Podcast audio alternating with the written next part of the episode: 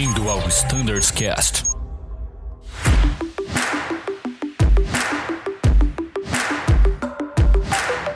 Fala pessoal que está ouvindo o Standards Cast, eu sou o Danilo e hoje vamos falar um pouquinho sobre projetos estratégicos, mais especialmente sobre a Terminal São Paulo NEL e no finalzinho vamos discutir um bem sobre como a gente pode melhorar um pouquinho a eficiência das operações no nosso hub principal como exemplo, ali no caso a gente vai utilizar Campinas e para esse bate-papo chamei o Luke. Fala Luke, tudo bem? Fala Danilo, boa tarde a todos, é um prazer estar aqui de volta no Standards Cast, obrigado mais uma vez pelo convite. Beleza Luke, poxa, a gente tem muita coisa para falar, vamos lá cara, quero saber logo, o que que é essa tal dessa Terminal São Paulo Nel. Cara, acho que antes de saber o que, eu tenho uma dúvida ainda maior. Por que, que vai mudar a Terminal São Paulo?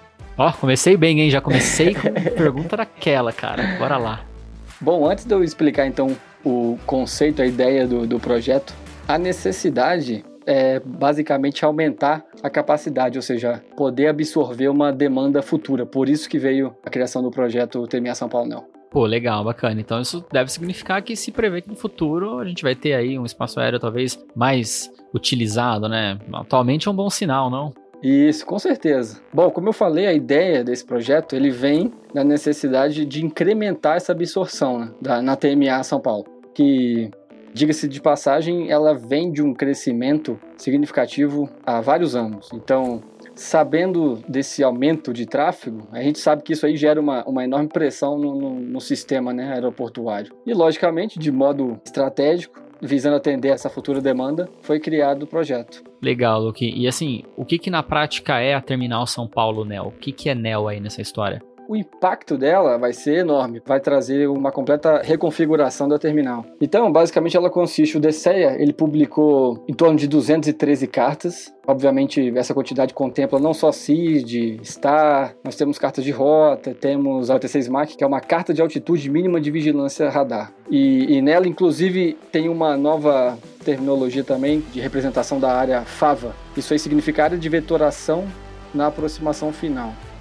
O objetivo, ah. basicamente, dessa fava é criar uma área onde qualquer aeronave sob vetoração ou vigilância seja levada para interceptar a final. E aí, a partir dali, o controlador autoriza sua descida por uma altitude mínima específica na, na área da fava para interceptar a final, desde que você esteja fazendo um procedimento IFR. Tá, mas essa carta é para controlador ou é para piloto? Para o piloto também. Então, hoje ela já está até disponível no, no iOS Web. Se você entrar na, e digitar lá Terminal São Paulo, você vai conseguir encontrar essa carta disponível lá. X-Ray Papá, né? Isso. Serra Brava X-Ray Papá? Isso aí. Legal. E aí você vai conseguir identificar que os três aeroportos, os três maiores, né? O Guarulhos, Congonhas e Campinas, agora contam com a área FABA também. Pô, legal, bastante mudança. Então a gente teve publicação de carta de saída, carta de chegada, procedimento, essa área fava, né, que você destacou. Mas vamos lá, o que que a gente tem de, além dessas cartas novas, de mudança estrutural na Terminal São Paulo? O que, que um piloto pode esperar de diferença? Bom, ele vai voar numa nova terminal, como eu disse, né? Por exemplo, a elaboração dessa área FAVA, que está conectada com a, com a T6 MAC, né? Ela utiliza uma premissa, por exemplo, de não permitir descida a ponto de igualar com a altitude do FAP ou do FAF. Então, qualquer aeroporto que não há uma área, não há como você descer sob vetoração radar até para um ponto que iguale ao FAF do procedimento, é criado essa área FAVA, entendeu? Então por isso que, por exemplo, você tem a criação nos três locais, em Guarulhos, em Campinas e Congonhas. Que agora você tem essa opção, você tem essa essa maneira de descer sob vetoração até para um ponto que você consiga interceptar o FAF na mesma altitude que ele está publicado no procedimento. Pô, legal. Então, um exemplo de Campinas, agora que a gente conta com essa carta, com essa nova área, eu posso receber uma vetoração e me pagarem lá 3,900. Se eu não me engano, é 3,820, né? O que o Papazaro 61 da 15. É isso? Isso, isso. Acho que a carta AT6 MAC de Campinas, você pode descer até 3,700. Ou seja, na área das duas cabeceiras de Campinas, você pode ser vetorado até 3,700 para interceptar o final. Pô, isso é novo, realmente é novo. Normalmente as vetorações deixavam a gente um pouquinho mais alto que isso, né? A gente interceptava um pouco mais distante, né? E tudo. Exatamente. Então, é lógico, além dessa premissa, tem que haver um ganho operacional também que justifique isso. E claro, Guarulhos, Congonhas e Campinas, a gente sabe que há de sobra, né? Pois é. Cara, é interessante isso, porque realmente, assim, na operação, pensando como um aviador agora, nunca recebi uma autorização em Campinas desça para 3,700. Sim. Entendeu? É. Quando eu estiver voando e ouvir isso pela primeira vez, vai ser algo novo, assim, pô, caramba, 3,700 mesmo? Mas legal, bom saber. Tem uma carta, garante separação de obstáculo, trajetória e deixa a gente numa altitude para interceptar o segmento final ali de uma aproximação por instrumentos. Pô, legal. Exatamente, Danilo. Além disso, tem um outro conceito que foi introduzido que eu acho também bem interessante a gente detalhar, que é o point merge. Cara, isso daí gera dúvida. Nossa, mãe. Me explica aí, o que, que é isso? Isso é comum para você, né, que voa na Europa, porque isso foi criado até lá pelo Eurocontrol. Sim, mas é algo que, que ainda assim eu tenho certeza que gera muita dúvida, cara. O que, que é esse conceito? Qual é a vantagem dele? Como que ele torna a operação mais eficiente? Bom, então como eu disse, esse conceito ele vem do Eurocontrol. O DCEA se pautou na experiência de uma região com uma demanda muito alta né, de tráfego. E ele trata-se de uma STAR RNAV, cujo objetivo visa melhorar a eficiência em espaços aéreos congestionados. Simples assim, ou então saturados, sabe? É lógico que eu estou me referindo apenas à área terminal. Tá. O interessante dele é que ele leva em consideração, para ser construído, tempo de voo, consumo de combustível, emissão de poluentes e até impacto de ruído também. E aí, Pô, legal. depois dessa análise desses estudos, é feito então o desenho na- da carta. A função é basicamente otimização, otimizar o tráfego e a partir disso é esperado que ele possa contribuir também com uma redução de tempo de voo, de consumo e consequentemente no âmbito ambiental também, né, com, com redução de CO2. Pô, legal. E, cara, que maiores detalhes você pode trazer pra gente sobre esse point merge? Por exemplo, um piloto vai iniciar uma descida, ele precisa se programar em relação ao consumo de combustível e tal. Como que ele pode se programar entendendo esse conceito novo aí na Terminal São Paulo Neo?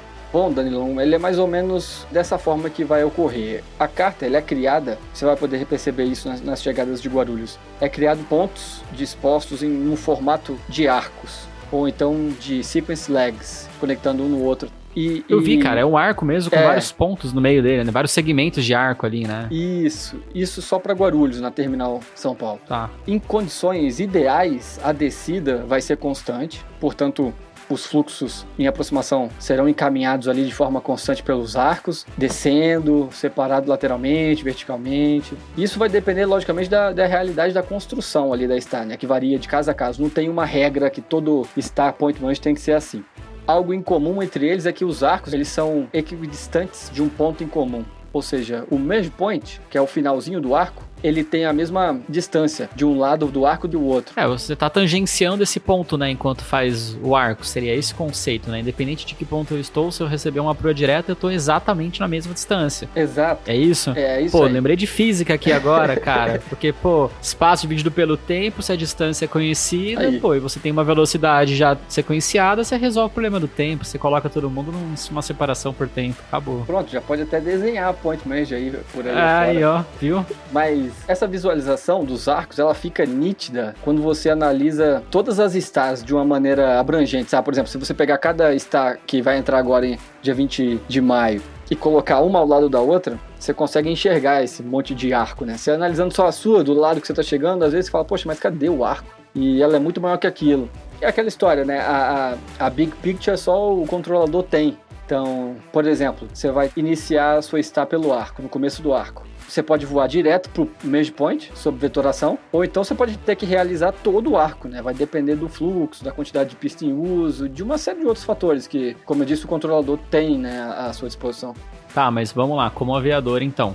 Eu tô no meu nível de cruzeiro, vou preparar uma descida. Eu vou sempre considerar o quê? Que eu vou fazer o arco completo ou como que isso funciona assim? Na análise da navegação, para cálculo de tempo de voo, consequentemente combustível requerido ali de A para B. Isso. Não sei se me fiz claro, cara, mas eu tô assim pensando, pô, você tem um arco que tem o objetivo sequenciar tráfegos ali e juntá-los num único ponto que é o point merge. É isso, né? É isso. É, e a decisão de tomar uma proa direta em qualquer parte do arco, que a gente já entendeu que é equidistante desse point merge, é do controlador. Como que eu, piloto, posso me programar em relação a isso, cara? Existe algum combustível operacional que vai ser dado pra gente pra cumprir esse arco? Ou o arco é considerado inteiro na navegação? Como que é isso? Bom, nossas navegações, elas virão como atualmente, eu digo atualmente o seguinte, a mesma premissa, é inserido lá toda está, toda a rota e aí aquilo ali é feito um cálculo. Então, a princípio, quando entrar em vigor, vai ser utilizado da mesma forma.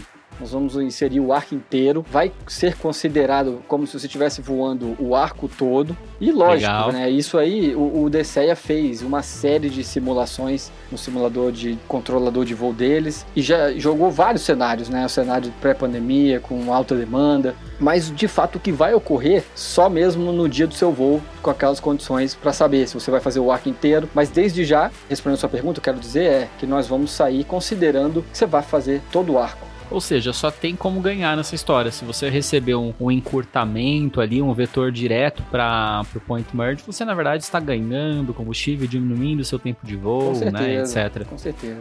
Estamos cobertos. É isso que eu quero Sim. saber como piloto. Com cara. certeza, com certeza. Isso tudo foi avaliado também durante a construção desse projeto. Foi também discutido para garantir, principalmente nesse início né, de operação, essa segurança. Depois, lógico, conforme for ficando uma operação mais madura, você vai conseguindo otimizar mais o seu tempo de voo. Lembra que logo quando você começa a operar numa base, às vezes o OTRAN está dilatado, Uhum, e aí depois eles vão refinando esse tempo de voo. É o que vai acontecer com essa operação nova em toda a terminal. Ah, legal, bacana. E aí a gente então vai ter um terminal mais fluida, né? Sim. Do que Sim, e aumentando ali a capacidade da terminal, pô, que é o que todo mundo quer, né, cara? Exatamente, você vai ter uma terminal preparada para receber uma demanda futura, né?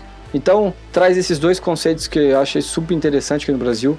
Além disso, temos umas outras novidades, por exemplo, unificação de procedimento, ou seja, a mesma identificação na carta, por exemplo, ILS CAT 1, 2 e 3. Os três na mesma carta. entendeu? Ótimo. Cara, isso é muito bom. Sim, Isso é muito bom. Isso é ótimo, cara. Não tem nem o que dizer, é muito bom e ponto. é. Tem atualização das Legal. cartas de acordo com o novo padrão de nomenclatura PBN, ou seja, passando de RNAV para RNP também. Legal, Tem bacana. Uma outra alteração que eu achei muito interessante foi a exclusão de auxílios de navegação para remetidas. Isso, na minha opinião, foi um avanço incomparável. Porque se você remove, por exemplo, um auxílio, obrigatoriedade de utilizá-lo na remetida, a indisponibilidade do auxílio não afeta a operacionalidade do procedimento, você concorda? Com certeza, cara. O segmento de aproximação perdida faz parte do procedimento, né? Exato. Então, se você ter- faz um ILS que balizado por um VOR arremetida, se o VOR sai do ar, acabou seu ILS. Agora não, isso foi alterado, então foi removido a necessidade da arremetida utilizando o VOR e aí a arremetida passa a ser vetoração. Então, ótimo. Pô, tá cada vez mais parecido com o que a gente tá acostumado lá fora do país, né, cara? Isso exato, é exato. só quem tem operado lá fora que percebe realmente a diferença de agilidade. Que bom que isso tá chegando aqui também, né, Luke? Sim. Só notícia legal, cara.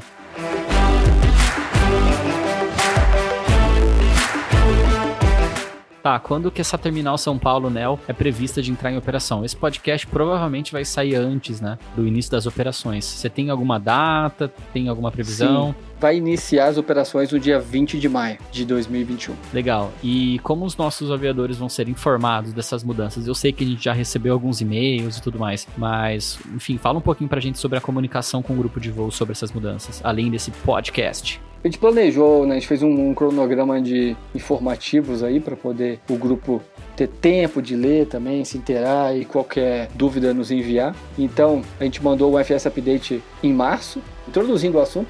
E aí, agora, né, nós estamos gravando o Standard Cast a respeito do mesmo assunto, com um pouco mais de detalhes. E até maio, até a sua efetivação, nós vamos enviar outro comunicado visando eliminar quaisquer dúvidas. Legal, legal, muito bom. E, bem, sobre esse assunto, Terminal São Paulo, né, Luke? Você tem alguma coisa mais a dizer? Algum outro detalhe a passar pra gente? Bom, tem alguns outras, algumas outras alterações, Danilão, que acho que é até interessante a gente falar mais um pouquinho. Bora? Por exemplo, temos também nova identificação das cartas em uso, ou seja, toda a IAC que foi introduzida no projeto, ela vai ter uma identificação diferente da carta em vigor, para isso evitar erros de codificação. Tem essa nova identificação, mesmo já existindo aquela carta. Foi retirado também a vigilância ATS requerida em diversas cartas, ou seja, requerindo apenas o RNP1 É, a gente tem que lembrar que quando a gente teve aquele problema do radar na Terminal São Paulo, é- essa observação impactou bastante a capacidade do terminal, né, cara? Muito. Que bom muito. que saiu, aí, então. Isso vai deixar de existir também. RNP1, pô, a própria aeronave faz o monitoramento, né, da, da trajetória. Esse é o ponto do RNP, inclusive, né? Que bom que saiu essa informação. Uma outra informação interessante que eu acho também legal a gente falar aqui, o DCE antecipou a publicação da CID Omni. Então, legal. você vai ver Campinas, vários locais, né? Mas Campinas, Guarulhos, Congonhas. Interessante pra caramba também o conceito dela, o objetivo dela, né? Que traz maior flexibilidade pro piloto, controlador, possibilitando otimizar essa distância na saída. Você já passa uma certa altitude direto a uma posição mais à frente, sabe? Isso é ótimo. É tudo que a gente quer, né? Pro direta. Sim, sim. Tivemos também é, se destaque, trazendo novos perfis, né, de subida, descida, gradiente, enfim, tudo isso em prol da otimização do terminal mais movimentada do Brasil. Pô, legal demais. E a gente tá falando bastante então sobre eficiência, buscas de melhoria na capacidade, falando de terminal, então São Paulo Nel, acho que o assunto já tá bem explorado. A gente também tem outros componentes ali do sistema que impactam e são impactados por eficiências maiores ou menores, né? Uma delas seria, por exemplo, o tempo de ocupação de pista, né? Acho que a gente pode falar um pouquinho sobre esse assunto, cara. O que, que é esse conceito de runway occupancy time? Na prática, o que, que a gente pode fazer para aumentar de alguma maneira ali a, a otimização da utilização das nossas pistas? Acho que Campinas, que é nosso hub, talvez seja um bom exemplo aí. Acho que todo mundo opera aqui, né, cara? O Legal. que, que você tem para dizer? Perfeito. Hot. Bom, como você mesmo introduziu o Runway Occupancy Time, ou tempo de ocupação de pista, eu acho que ele é apenas um fator entre vários que contribuem para aumentar a capacidade da pista. Legal. Então, nós temos separação, condições climáticas, é, mix de tráfegos, digo, frotas diferentes, taxiways disponíveis para saída, enfim, muitos outros. Até recategorização dos grupos de esteira de turbulência, que recentemente foi inserida na, na legislação brasileira, também contribui. Sim. Consta na ICA 137, né? Ainda não está sendo utilizado, mas já consta em legislação. Mas agora, falando de HOT especificamente, nós temos duas formas de trabalhar esse tempo de ocupação de pista. A gente pode pensar na decolagem, claro, né, de acordo com a política de cada equipamento, o rolling takeoff. É sem dúvida a técnica mais recomendada, visando redução no tempo de pista e economia de combustível. Enfim, otimização. Sim, cara, é interessante, né? Quando a gente vê o- alguns operadores estrangeiros aqui em Campinas, eu nunca vi ninguém fazer decolagem estática. Eu nunca vi o 47 fazer uma decolagem estática, É. cara.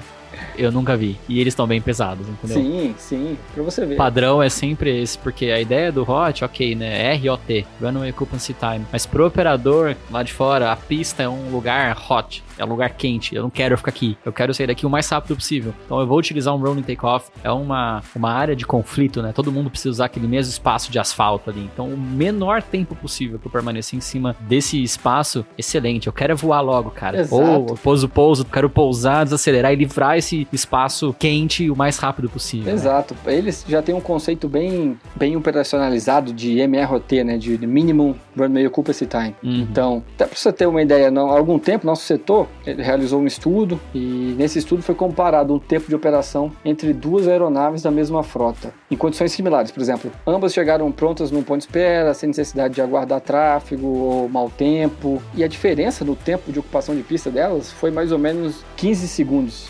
Parece até pouco, olhando um, mas pensa isso ó, várias vezes ao dia, né? Impacta muita coisa. muito a capacidade da pista. Cara, há uns dois, três anos atrás, eu fui até a Torre de Campinas, fiquei lá a manhã inteira. Eu acho que foi até eu que ajudei nesse estudo, se eu não me Aham. engano. Se, a gente tá falando do mesmo Sim, número, sim. tá? E a gente filmou, cara, uma manhã inteira de decolagens e pousos. É gritante a diferença do tempo de operação. Quando a gente tá ali na, na cabine e tal, a gente tem uma perspectiva um pouco fechada, né? A gente só consegue Exatamente. pensar na gente e no máximo do cara da frente. E normalmente a gente fala, pô, vai logo, né? Quero decolar. Isso. Mas, cara, vendo ali da torre 30, 40 operações, é muito diferente, é muito diferente mesmo. Diferente técnica de aplicação ali, né? Do Sim, potência de decolagem. Pô, vai fazer estática, vai fazer rolling. O tempo que isso representa é gritantemente diferente, cara. 15 segundos é muita coisa, meu. Não, sem dúvida, né, Daniel? Como você disse, a gente tem essa tendência, né, de olhar aqui para dentro da nossa cabine, mas a aviação, por mais difícil que isso seja, a aviação requer essa visão mais abrangente, né, cara? Então, tudo que você pensar, economia de combustível, pensa na frota inteira, na operação toda, otimização de pista, pensa em todos os operadores daquele aeroporto. O resultado final é expressivo. Sim. Cara, eu diria que o tempo de ocupação de pista para decolagem e pouso ele começa bem antes da autorização de pouso, ou bem antes da autorização de decolagem. Acho que desde o acionamento, cara. É. Gerenciar né, nas frotas que fazem single engine e tal. Gerenciar Com o acionamento certeza. do segundo motor para chegar lá pronto. Gerenciar um cabin ready ali das frotas que possuem. Tudo isso para você chegar naquele ponto de espera totalmente pronto, né, com a performance analisada para as frotas que tem esse opcional, né, para considerar ali decolagem com a técnica de rolling e tal. Tudo isso vem muito antes ali de um simples ponto de espera, de uma fila para decolagem, né, cara? Exatamente, né? E lógico, como eu disse, cada frota tem a sua política, né? E eu tenho certeza que um bom gerenciamento em todas elas, como você disse mais cedo, você vê aí 47 fazendo, né? Pra caramba. O pessoal faz lá de 4 setão pesado, cara. E faz o rolling, entendeu? E Sim. lógico, fazem isso nos lugares que operam ao redor do mundo, né? Com certeza. E todo mundo ganha. Cara. Exato. Eu nunca precisei arremeter até hoje, porque havia um tráfego na pista, mas quase, quase. Recebi autorização de pouso a 200 pés. Ah, eu tive com certeza colegas que estão ouvindo aqui esse podcast já tiveram que arremeter sim, porque o tráfego sim. da frente não livrou, é. entendeu? Isso impacta muito a nossa sim, operação. Eu já tive. Aí. Acontece, entendeu? Eu dei sorte, cara. Eu não tive até hoje, né? Amanhã não sei, vamos ver.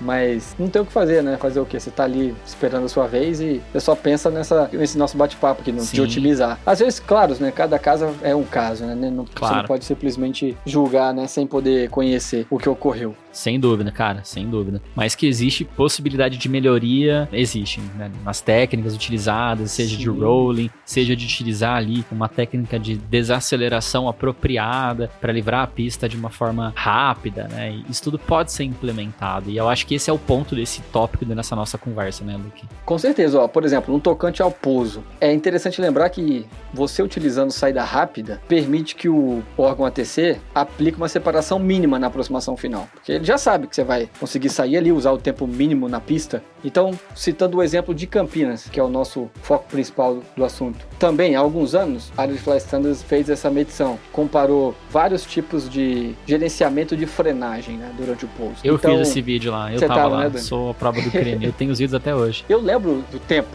Tempo para sair, por exemplo, pousando na 1 no 5, 35 segundos na Alfa. Na Bravo, um pouco mais, 10 segundos. Na Foxtrot, 43, 44 segundos. Isso empregando uma técnica conforme é, a empresa preconiza, né? Fica muito evidente o emprego correto da, dessa redução nesses exemplos. Da aeronave ingressando na saída rápida em redução. Agora, em contrapartida, você também observa, naquele dia, tem, você tem muito mais exemplos do que eu. Você viu o tráfego livrando depois de 1 minuto e 10. Então, é algo que, como você falou, dá para trabalhar trabalhar, né? Dá. E sim, é, acho que é uma mudança de filosofia e cultura. É claro, pessoal, a gente entende que dentro da cabine de comando, o aviador ele é responsável e tá ali para tomar decisões mesmo. Mas talvez a gente possa melhorar um pouquinho as informações para que se tome decisões melhores, né? Esse é o ponto. Então, quem sabe é um aluno novo, ou quem sabe realmente naquele pouso ali, o colega flutuou um pouquinho mais e tocou um pouquinho adiante, então ele vai realmente perder a primeira saída ali, houve alguma intercorrência, alguma coisa do tipo. Mas em linhas gerais,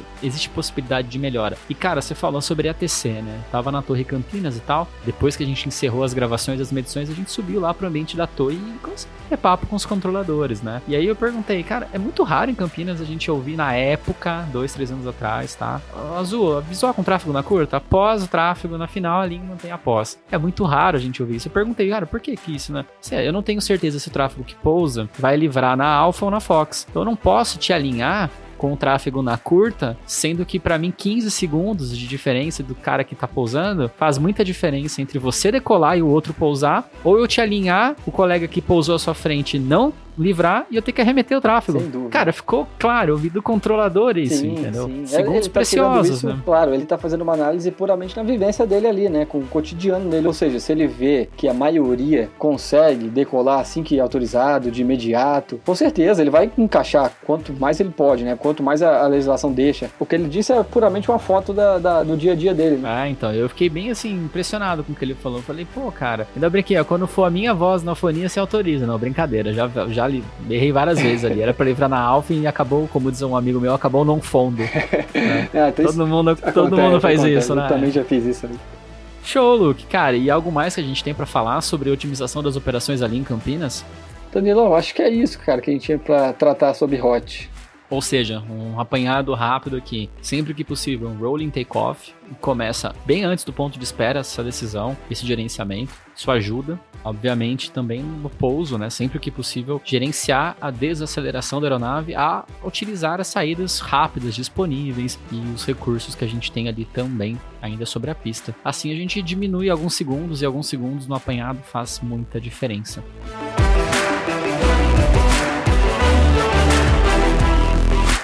Muito legal, Luke. Pô, baita bate-papo legal, hein, cara? Pô. Mais um papo de aeroclube, né? Eu tenho brincado, assim, cara. Parece que a gente voltou pro aeroclube, tá sentado ao redor de uma mesa, tá chovendo lá fora, ninguém vai decolar hoje. Vamos falar de avião, né? Poxa, é um papo bem agradável e informal que você deixa um ambiente super propício para isso também. Ah, legal, cara. E é isso. Se você quiser transmitir as suas considerações finais pros nossos ouvintes aí, a palavra é tua. Bom, quero agradecer mais uma vez pelo seu convite, pela audiência de todos e também, havendo qualquer dúvida, por favor, sugestões também, nos encaminhem um e-mail, teremos o maior prazer de responder.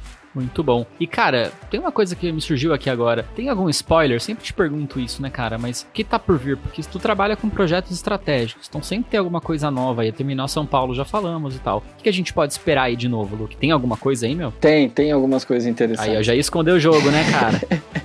Eu lembro que no outro Standards Cash eu acabei falando do RRSM, da redução né, no- com relação ao pouso. Tem as operações simultâneas em pistas convergentes do Galeão, também está em discussão. Bem interessante o projeto. Tem também o RNP Approach com RF Lag, que é uma simplesmente uma aproximação RNP sem a necessidade de um RNP AR com uma trajetória em RF. Então, 0.3 ele faz? não, vai ser 1.0. Isso aí é Pô. para você poder conseguir cortar, vamos dizer assim, ganhar algumas milhas num procedimento que a gente tem hoje, que ele pede galinha. Então, sim, sim. 1.0 é que legal, cara. 1.0, Afinal então é 0.3. 0.3 é isso Ah, aí. afinal é 0.3. Mas entendi, o segmento de RF ali é 1.0. Legal, hein? Exato, exato aí. É isso aí. O, o RF vai continuar 1.0, ou seja, vai possibilitar uma redução gigante na distância do procedimento. E várias aeronaves vão poder fazer, não necessariamente quem é aprovado RNPAR. Pô, isso que, por isso que eu perguntei da, da questão do 0 ponto, de 1.0. 1.0 todo mundo faz, excelente. Exato. Tem também o RNP, já que a gente está falando de RNP Approach, RNP Approach para pistas visuais, que é o conhecido como RNAV visual.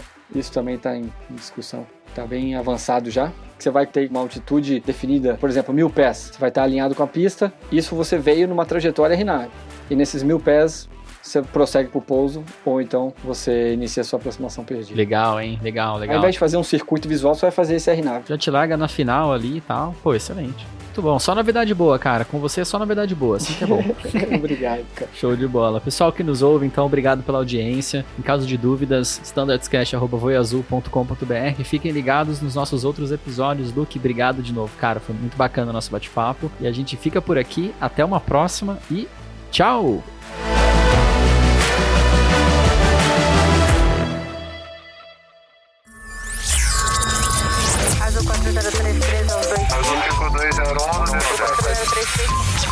Você ouviu ao Standards Cast.